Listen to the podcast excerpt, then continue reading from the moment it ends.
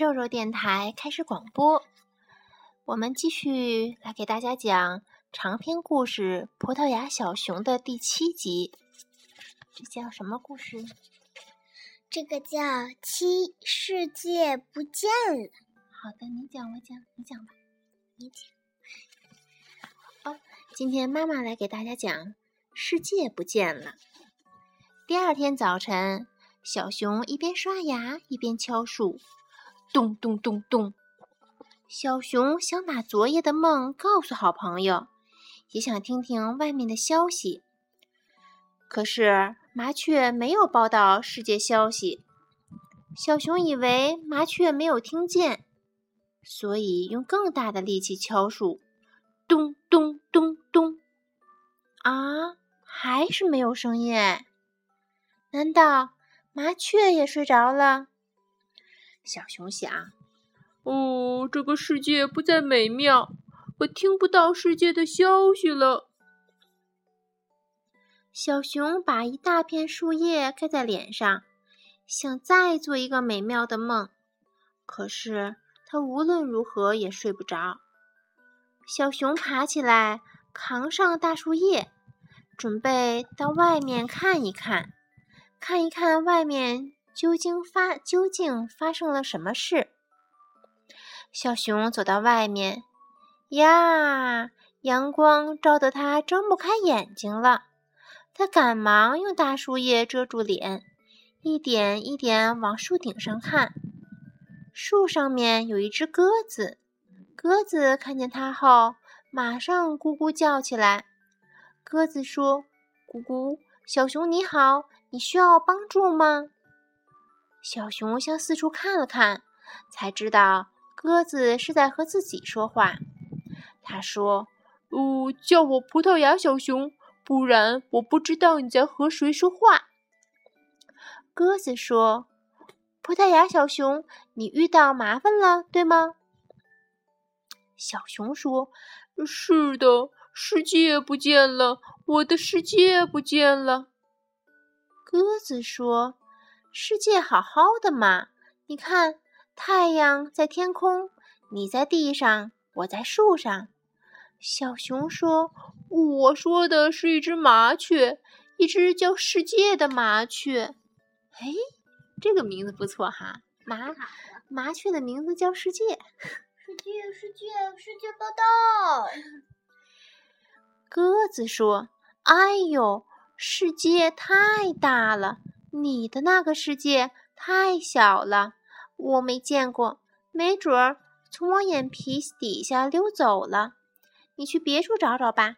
再见，葡萄牙小熊。找谁呢？那边又没有走过来一只小熊。可是，小熊看见了另一棵树和树下面的小房子。你猜小房子里住的是谁？不知道。一个新的朋友出现了，小胖猪。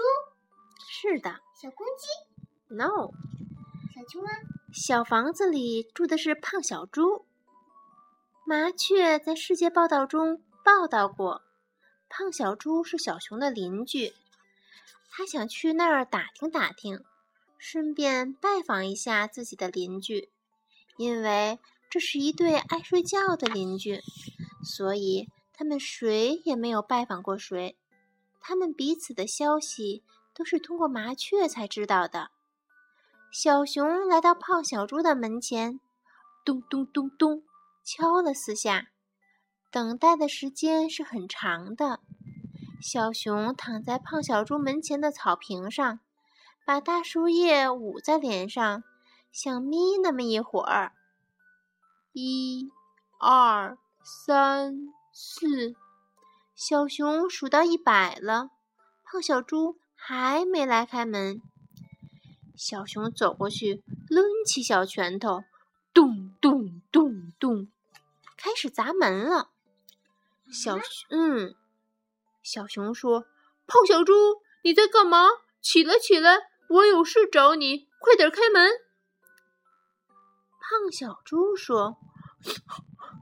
我在睡觉。哎呀，哎呀，你好粗鲁！你不会绅士一点吗？有绅士风度的人从来不会在休息的时间去打扰人家。